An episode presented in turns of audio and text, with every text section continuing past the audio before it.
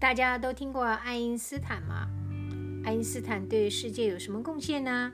他曾获诺贝尔物理奖，而且所提出的相对论更造成物理学的新革命。原子弹的发明也是爱因斯坦的成就之一。一八七九年，爱因斯坦在德国出生。小时候，他曾经生过一场大病，爸爸为了逗他开心，便送他一个礼物。哇，这是表吗？爱因斯坦兴奋地问，又接着说：“咦，可是为什么指针老指着同一个方向呢？”这是罗盘，爸爸说，这根指针具有磁性，会被地球的磁场吸引，所以总是指着同一个方向啊。爱因斯坦听了以后，从此对奇妙的科学产生极大的兴趣。接下来，我们要说一则爱因斯坦的故事。爱因斯坦和司机提出相对论的爱因斯坦受到世人的钦佩，各大学争相邀请他去演讲。爱因斯坦为了让更多人了解什么是相对论，也很乐意到各处去演说。一天，爱因斯坦准备到乡下演讲。但因为连日的奔波，让他感到非常疲惫，所以当车子在颠簸的乡间小路摇摇晃晃时，他的头也越来越疼。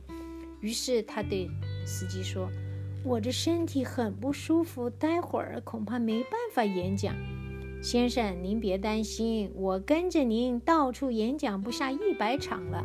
您说的每字。每句我都倒背如流，今天就让我代替你上台演讲吧。反正那儿的人也没见过你的庐山真面目啊。爱因斯坦想了想，临时取消演讲也不是办法，便同意让司机代替自己上台演演说了。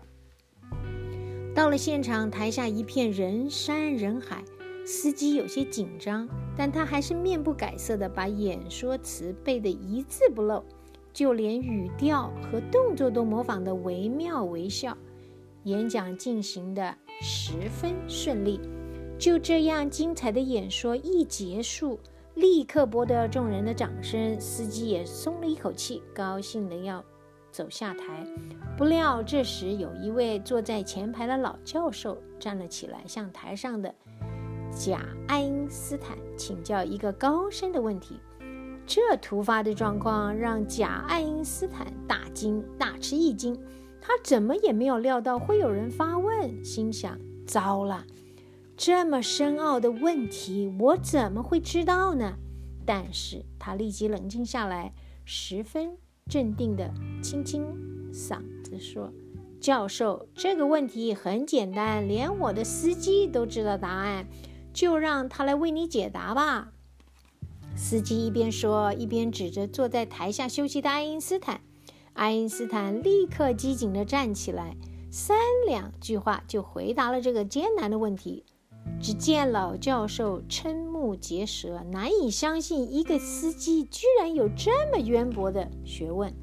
回到车上后，司机忍不住向爱因斯坦说：“先生。”我现在总算明白什么是真正的学问了。